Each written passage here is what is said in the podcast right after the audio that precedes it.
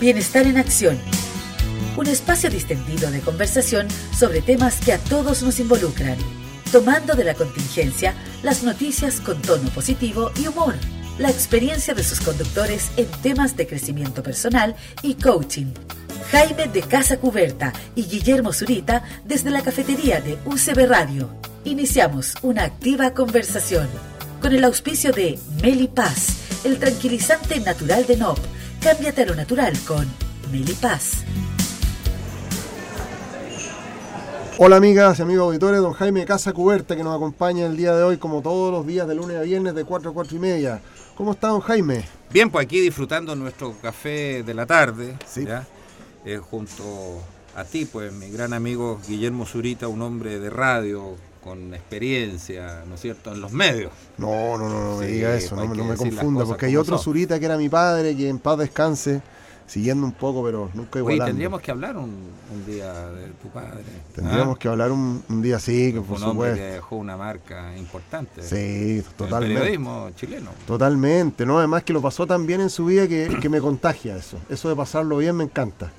Y yo creo que también hay otra cosa que le puede encantar también a la gente que es... Bueno, aquí estamos junto a Melipaz de Nop. ¿eh? Eso es lo que nos encanta a nosotros y, le encanta a nuestros auditores. El tranquilizante natural desarrollado con plantas medicinales para calmar la ansiedad, por ejemplo, relajar y combatir los síntomas del estrés. Cámbiate a lo natural y relájate con Melipaz cápsula o Melipaz líquido. Encuéntralo en todas las farmacias. Todas las farmacias. Don Jaime de Casa Cuberta, aquí en esta, en esta cafetería de UCB vamos a hablar de un tema que nos apasiona. Yo creo que a la edad nuestra eh, hay temas que uno ya a esta edad empieza a ver qué cosas son las, pasiones. Y una de las grandes cosas y uno de los temas que, me, ha llevado a, trabajar y a investigar, a leer un poco, más que investigar, porque yo no soy un investigador ni nada de eso, sino que es como una cosa pasional. Y tiene que ver con la educación emocional. Y hablamos, hablemos de educación emocional, es educar en las emociones humanas pero si lo circunscribimos en la educación en los colegios, en las aulas escolares, ahí hay un gran mundo que se abre y, grandes paradigmas que romper, Jaime. Claro que sí, mira, aquí tú estás tocando un tema que a mí me, toca el corazón, porque eh, tiene que ver con, una entrega que he estado haciendo en estos últimos años, ya, eh, particularmente con alumnos de mi querido colegio El Almendro. Este es un colegio que queda en el límite de la comuna El Bosque con La Pintana, por lo que tú te podrás imaginar que estos niños son de un sector eh, eh, vulnerable, como se suele decir hoy. Sí, está como de moda la palabra. Claro, yo digo vulnerados, mm. ¿ah? vulnerados, porque ellos ya están vulnerados. ¿ah? Eh, bueno, las, historias detrás de estos niños son bastante trágicas muchas veces. Y, me ha tocado trabajar con ellos justamente en este ámbito de su educación emocional y ha sido con mucho éxito. ¿eh? No, y fíjate que, eh, eh, volviendo a, esto, Jaime, podríamos hablar, podríamos decir que hay una tendencia a, por decirlo así, a crear analfabetos emocionales en los jóvenes? Bueno, yo creo que estamos, eh, estamos viviendo eh, tiempos eh, de grandes transformaciones a propósito de rupturas paradigmáticas y se están rompiendo muchos paradigmas respecto a la forma en que hemos sido educados, a la, educación tradicional. ¿ya? Y, y, claro, no, no coopera mucho a veces todas estas tecnologías que lo hemos hablado antes, que crea una especie de autismo, los niños todos conectados con celulares, ¿eh? Eh, eso no, coopera mucho ¿eh? para lograr un mayor desarrollo emocional. Yo creo sí que nuestra sociedad, esto es un fenómeno a nivel mundial, se está haciendo cargo felizmente a, a, paso lento, sí, especialmente en nuestros países latinoamericanos, eh, pero se está haciendo cargo de este desarrollo emocional que deben eh, tener los niños y no circunscribirse solo a los aspectos intelectuales. Sí, no, y fíjate que hay un, hay un, punto interesante que tiene que ver con esto de la educación emocional y pasa también por un, un, paradigma que, que, se, que, se, que obviamente se está destruyendo, que tiene que ver con los últimos avances de la neurociencia eh, y ha surgido, han surgido algunas disciplinas que tienen que ver con, el trabajo del aula y, esto le llaman en la Escuela Europea Española, específicamente en Barcelona, le hablan de, hablan de eh, la neuroeducación, pero la neuroeducación orientada a cómo aprende el niño, cómo aprende. Entonces, diseñar las estrategias de aprendizaje y en, y en ese diseño de, eh, de estrategias de aprendizaje hay todo un trabajo que parte desde los últimos descubrimientos de la neurociencia del, funcionamiento del cerebro, y habíamos hablado en programas anteriores, por ejemplo, el mito de la neuroplasticidad del cerebro, por ejemplo. Sin embargo, este diseño, por ejemplo, de un programa educativo para aprender en el aula distinto al que tradicionalmente estamos acostumbrados, donde el profesor tiene la razón, donde todo está unidireccional, donde la comunicación es unidireccional, donde no hay los estímulos necesarios, donde, donde la disposición en la aula de clase es muy estructurada, etcétera, es romper un poco los esquemas y plantear alternativas en base a cómo opera nuestro cerebro. Nuestro cerebro opera en forma expansiva. Por lo tanto, los las formas de plantear los, los, contenidos a través de, estructuras muy rígidas y, sin colores a veces, eh, eh, permite que el aprendizaje se, no, sea tan fluido. Entonces, a partir de ese principio yo creo que, que, surge una, un, toda una, una, corriente de trabajo en, en, los, en los educadores que tienen que ver con esto. Ahora, yo quiero hacer una distinción bien importante porque lo que ha ocurrido en los, últimos años es que las neurociencias en general, hay que saber que eh, la neurociencia, bueno, en términos muy generales es el estudio del sistema nervioso. Y eso eh, tiene una serie de dimensiones, eh, obviamente, en el mundo de la medicina, de la sanación. Y también hay un aspecto de la neurociencia que incluso se ha dado en llamar la neurociencia educativa, que lo que está haciendo es considerar el funcionamiento del cerebro y cómo al conocer el funcionamiento del cerebro nosotros podemos maximizar los aprendizajes. Por ejemplo, el, cerebro humano está muy bien equipado para procesar imágenes. ¿ya? Entonces, si tú eh, presentas la información eh, con imágenes, ¿ah? con eh, imágenes en movimiento incluso, y con muy poco texto, por ejemplo, eso favorece la internalización de la información y la memorización. Ese es un tema y en eso se, eh, eh, las fuentes de la neurociencia han servido también al mundo de la educación y hay, muchos que, que, están trabajando. Yo, yo también he hecho cosas al respecto, eh, pero otra cosa es la educación emocional. La educación emocional tiene que ver más, por ejemplo, en el caso del Colegio del Almendro, donde yo he estado trabajando, María Paz Aravena, que es la directora del colegio y la que ha sido una gran promotora, primero de esta idea de colocar los esfuerzos en los alumnos, fíjate tú. No tanto en los profesores, porque la lógica diría, bueno, habría que entrenar a los profesores para que ellos a su vez transmitan esto a los alumnos. En este caso nos jugamos por otra opción, mm. que fue, es como a la inversa, entrenemos a los alumnos para que ellos transformen a los, a los profesores. Y hay algunos principios básicos, como por ejemplo el autoconocimiento. Claro, eso es clave. ¿eh? Enseñarles, les enseñamos a meditar, les enseñamos a expresar sentimientos. Claro, identificar las emociones, claro, la identificación de la emoción y de ahí empezar a, trabajar en base a, que, aquí por eso, por eso decía en un principio cuando partimos, Jaime, eh, este tema de la, eh, los analfabetos emocionales. Desde niño nunca nos dicen, no, usted cuando usted que es niño, los, niños no lloran, los hombres no lloran. ¿Ah? ¿Viste el mito? Los hombres no lloran, pero los hombres tenemos que llorar, los hombres tenemos que emocionarnos.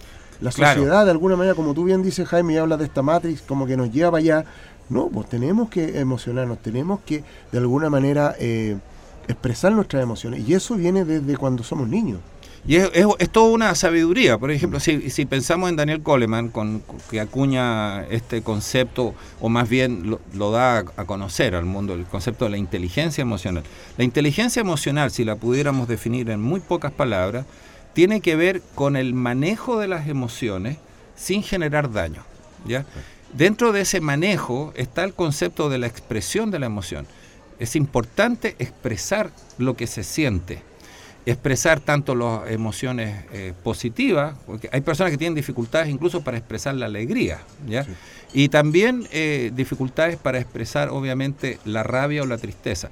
Lo que dice Daniel Goleman en el fondo es que La rabia, por ejemplo, como una emoción, en este caso podríamos decir entre comillas negativa, ¿ah? eh, eh, que tiene el riesgo de generar daño, la, rabia hay que expresarla. Lo que pasa es que hay que saber expresarla de tal manera que no genere daño ni a ti ni al otro. Ni al otro, claro. Entonces yo tengo rabia. Yo tengo rabia con alguien, lo más, por ejemplo, en concreto, eh, si yo le pego un puñetazo a la almohada, estoy expresando la rabia de una manera inteligente porque por un lado la expreso, pero por otro lado no estoy haciéndole daño a nadie. Mm, ¿ya? Entonces, esto es parte de los desafíos que, que, tenemos nosotros como sociedad y en el, hablando especialmente en el mundo de la educación de los niños, enseñarles, por ejemplo, a expresar sus sentimientos, pero de una manera adecuada. Y una manera adecuada es que esto no genere un daño ni a sí mismo ni a los demás. Mira, Jaime, yo te quiero comentar un poco una experiencia que tuve el año pasado con un programa PASE de es un programa de colegios vulnerables que patrocinaba la Universidad Católica de Temuco. Me invitaron como speaker ahí, eh, trabajando con 200 estudiantes de colegio en un auditorio. Imagínate trabajar con 200 estudiantes de colegio en un auditorio y 25 profesores sentados al lado mirándote tú. Yo, además de explicarle cómo funcionaba el cerebro, además de, explicar, de tocarle un poco de instrumento en un escenario, me llamó mucho la atención porque hay un ejercicio que yo hago con los estudiantes, donde ellos tienen que dibujar una emoción. Y esa emoción no la pueden dibujar, sino que tienen que crear una historia en ese dibujo. Y cuando el estudiante, porque lo, hicimos con varios grupos, imagínate, 200 estudiantes, o sea, yo tenía prácticamente 160 estudiantes haciendo dibujitos en un, en un auditorio, escribiendo. Y después al azar, hago una dinámica, saco cuatro adelante uno de ellos sale adelante. Estos eran estudiantes de tercero y cuarto medio, estaban a punto de salir a, a ser futuros profesionales. Y el, objetivo de la Universidad Católica de Temuco en este caso era que estos estudiantes pudiesen eh, en el futuro poder optar a un título profesional, entrar a estudiar algunas de las carreras de la universidad. Me tocó el caso de, de dos jóvenes que dibujaron unos cuchillos enterrados en un corazón. Mm. Entonces tenían que contar de dónde venía el origen de ese dibujo. ¿Cuál es la historia, que, estaba, detrás? de ese dibujo? Y una de las historias fue maltrato familiar de su padre a su madre. Y, fíjate que no lo podía decir con palabras, pero lo pudo expresar con dibujo. Entonces, muchas veces eh, nos pasa que a, nuestros hijos, eh, o a nuestros, muchas veces a nuestros amigos, a nuestros colaboradores, no, nos atrevemos a expresar una emoción si no es a través de un acto quizás artístico. Bueno, mira, eh, déjame decirte que una de las cosas, de las distinciones que me gusta hacer a mí también, y se las hago a los alumnos, es que una cosa es ser, eh, tener una personalidad extrovertida o introvertida y otra cosa es ser expresivo o no ser expresivo, porque el extrovertido versus el introvertido tiene más que ver con el que habla. ¿ah? El extrovertido habla y cuenta todo ¿ah? y no, no le afecta mucho las consecuencias de eso. El introvertido es la persona reservada que no habla de sus cosas personales ¿ah? en, en, general. Es hermético. Es más hermético, claro. Pero el ser expresivo no son cuestiones de otra índole. Por ejemplo, nosotros podemos tener personas, conocer eh, niños que son extrovertidos, pero al mismo tiempo no expresan la emoción, porque la expresión tiene que ver con la emoción. ¿ya? Eh, hablan mucho, incluso hablan de lo, de lo muy felices que son. ¿ya? Emoción in motion, el movimiento. Claro, pero no están realmente sacando esa, emoción afuera. Y hay otros que son, en cambio, introvertidos, reservados, y que sí pueden ser muy expresivos a través de, por ejemplo, el arte. Eh, hay niños que tocan el piano, o tocan la guitarra y a través de ese medio, como tú mencionabas, por ejemplo, el dibujo, puede ser otro, la pintura, a través de ese medio ellos logran expresar las penas o las rabias o las alegrías que realmente experimentan. No, y es muy significativo esta dinámica porque después el grupo de esa persona lo ayuda a construir esa historia, que eso es lo bonito de la dinámica. Un día podemos hacer más énfasis en, dinámicas así que, hemos trabajado con los estudiantes. ¿Por qué? Porque quizá usted en su casa, señora o señor auditor, tiene hijo y a lo mejor su hijo no expresa su emoción y dice, oye, mi hijo anda siempre callado, no quiere hablar conmigo. Entonces quizá busque la opción, busque la oportunidad en que él pueda, como bien tú dices Jaime, ser una persona introvertida, expresiva o extrovertida, inexpresiva. Sean las cuatro combinaciones. Las cuatro combinaciones. Claro. Trate de buscar lo que a esa persona le apasiona para que pueda expresar a través de eso su, verdadera emoción. Y, podríamos decir entonces que si tú tienes un niño eh, que lo notas muy introvertido, no te asustes porque tal vez él tiene otra forma de expresarse y lo que sí hay que estar atento a descubrir el canal el canal ¿ah? a lo mejor ese niño a través del deporte o a través de la música él, habrá un canal donde él se pueda expresar. Y, y al mismo tiempo no te confíes demasiado si tu hijo es muy extrovertido, que habla mucho de, sí mismo y todo, y que a lo mejor no está expresando los dolores o, las angustias que eh, tal vez sí está experimentando. No, y, si hablamos de expresar desconformidad con a veces con el sistema educativo, vamos con esta canción, Another Break in the Wall de Pink Floyd, comerciales y regresamos. Muy buen tema.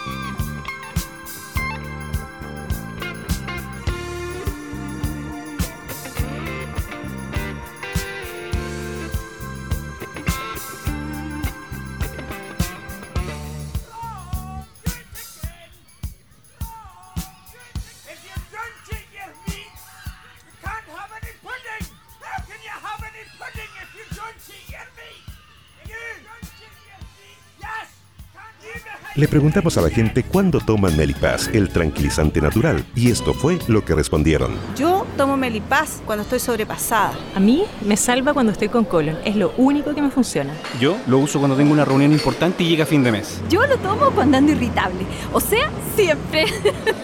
Mi abuela toma melipaz jarabe cuando está nerviosa. Yo lo tomo cuando ando muy acelerado. Yo lo tomo porque vivo nerviosa y estresada. Úsalo tú también. Melipaz, el tranquilizante natural desarrollado con plantas medicinales, no laboratorios. Cámbiate a lo natural. Ya estamos de regreso, luego de esta fascinante canción de la película The Wall. Y sin olvidar que Melipaz de Nov, el tranquilizante natural que calma la ansiedad, relaja y combate los síntomas del estrés. Cámbiate a lo natural con Melipaz de Nov para vivir tranquilos. Encuéntralo en todas las farmacias. Estamos aquí en Bienestar en Acción con Jaime de Casa Cuberta, hablando de educación emocional. Es un gran tema, eh, tiene muchas aristas, eh, pero lo estamos circunscribiendo el tema en el tema de la parte de los estudiantes de colegio porque eh, en cómo expresan sus emociones y ustedes en su casa con sus hijos también ver de qué manera podemos soltar esas emociones de nuestros hijos. Y creo Jaime que tú hablaste de algo muy importante cuando partimos hablando de este tema y tiene que ver con el autoconocimiento. Yo creo que ahí parte mucho de cómo nosotros tanto nosotros como padres o los educadores impulsen esta esta iniciativa de autoconocerse.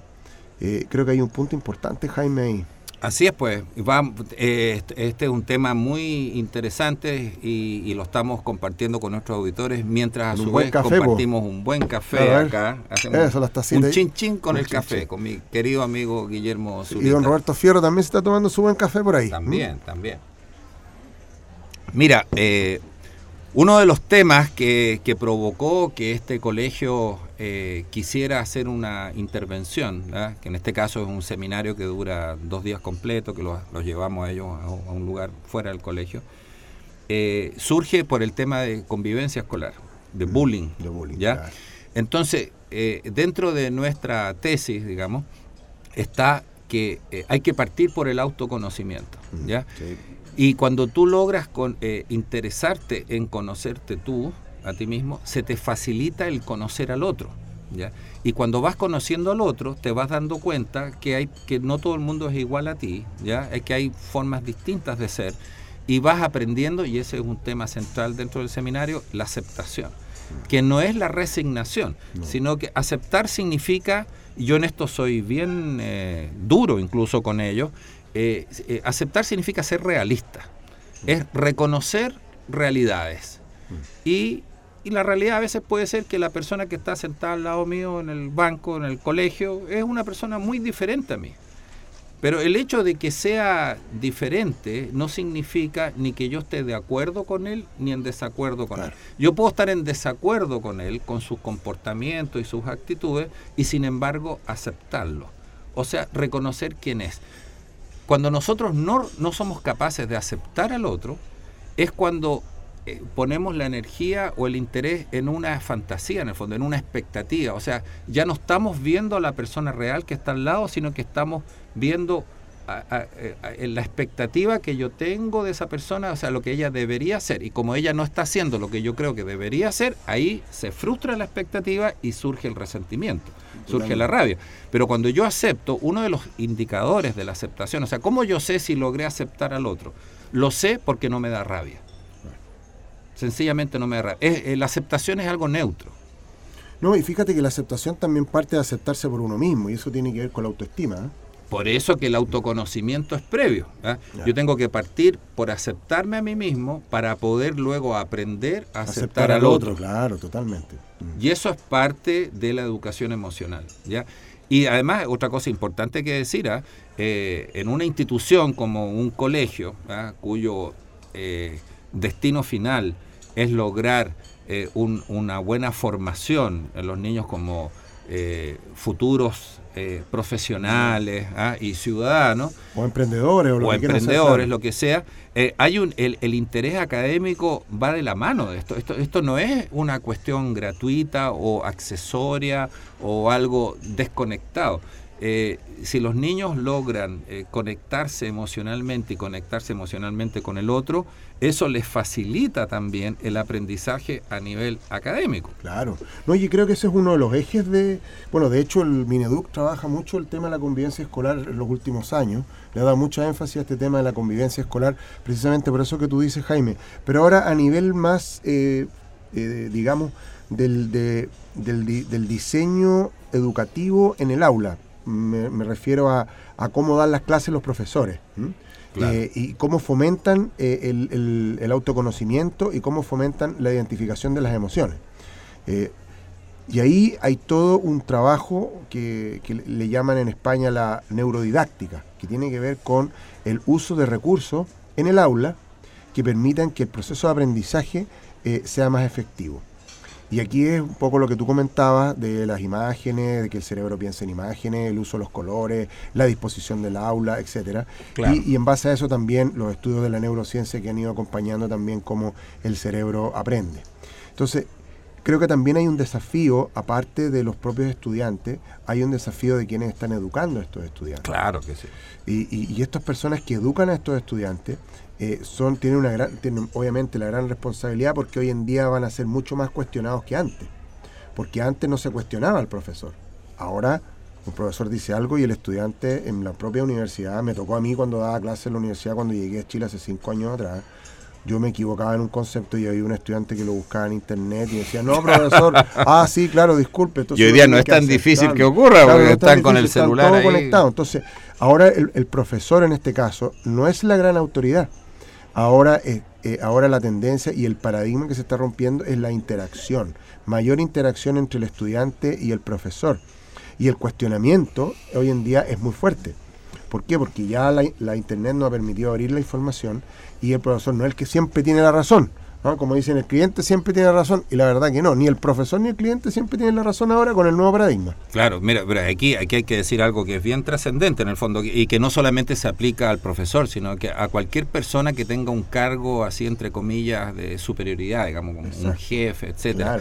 Y tiene que ver con que lo que se está rompiendo hoy día es el concepto de autoridad que yo llamo la autoridad del bototo. La autoridad del vototo es como una especie de autoridad militar, ¿eh? donde en el fondo yo te estoy diciendo a ti, si tú no me haces caso en la orden que yo te estoy dando, algo malo te va a ocurrir. Hay una especie de amenaza. De amenaza, claro. Algo, eh, eh, entonces yo estoy confiando en que esta persona, para evitar el mal que le podría acaecer, que mm. podría ser el despido, por ejemplo, va a preferir eh, obedecer. Es una manipulación, pero tremenda. Bueno, tremenda. Pero ese, ese paradigma está rompiéndose y se está instituyendo uno nuevo, que es la autoridad de la sabiduría, que tiene que ver con que yo obedezco a esta persona porque yo sé que ella sabe. Mm. Eso significa. Mm. Es sabio. Él sabe a dónde vamos y por lo tanto yo confío en él. Mm. Esa también es una autoridad. Es una autoridad, claro. No, y fíjate que volviendo con el programa que siempre estamos como cuestionando y, rompiendo ciertos paradigmas. Yo creo que, en, este e, en, esta conversación del programa de hoy, donde hablamos de educación emocional, creo que hemos eh, roto por lo menos unos dos paradigmas, Jaime, ¿no? No, por lo menos. Por lo menos. Siempre estamos rompiendo paradigmas. ¿Y por qué? Porque el cuestionamiento es importante hoy en día en una sociedad como la que estamos, donde hay acceso a la información. Y creo, Jaime, que, la educación emocional eh, parte desde la casa también. Claro, Claro que sí, y ese también es un desafío de las comunidades educativas, digamos que, y no es nada fácil eh, involucrar muchas veces a los padres, especialmente en, los, en estos sectores vulnerables, fíjate, no, no es nada fácil lograr seducirlos ¿ah? mm. y convocarlos en este proceso, y, ellos son obviamente protagonistas. Y además va en relación con el nivel de educación. Bueno, seguimos entonces... Eh, con, este tema. Yo creo que nos da para mucho tiempo todavía, eh, Jaime. Eh, yo creo que quedan algunos programas más para poder hablar más sobre este tema. Eh, hay algunas estadísticas interesantes que me gustaría compartir después con un dato un poquito más duro sobre cómo, cómo se ha ido desarrollando este, este tema de la educación en el aula. hay un programa de, de la Sociedad Telefónica en España, en Barcelona, eh, a través de una consultora que ha desarrollado una serie de estudios respecto a esto que los vamos a compartir con los auditores, sobre todo los que tienen hijos, porque la verdad que para, para quienes tenemos hijos, este es un, tema que nos inquieta. Y, nada, Jaime, yo creo que dejemos abierto la, la, alternativa para que la gente pueda opinar también y pueda comentar sobre este tema y pueda también ellos mismos hacerse cuestionamiento y hacerse estas preguntas que nosotros en el primer programa nos dijimos. O sea, ¿hasta qué punto estamos ayudando a nuestros hijos, a nuestros colaboradores a eh, identificar sus emociones? Y esa ha sido la tónica y queremos que siga siendo la tónica de nuestro programa, que mm. es el cuestionamiento, mm. la reflexión a través de la pregunta. Exactamente. Nos, despedimos el día de hoy, Jaime. Eh, gracias, tremendo aporte y nos vemos en la próxima entrega. Muchas gracias. Bienestar en acción. Un espacio distendido de conversación sobre temas que a todos nos involucran, tomando de la contingencia las noticias con tono positivo y humor, la experiencia de sus conductores en temas de crecimiento personal y coaching Jaime de Casa Cuberta y Guillermo Zurita desde la cafetería de UCB Radio. Iniciamos una activa conversación con el auspicio de Melipaz, el tranquilizante natural de NOP. Cámbiate a lo natural con Melipaz.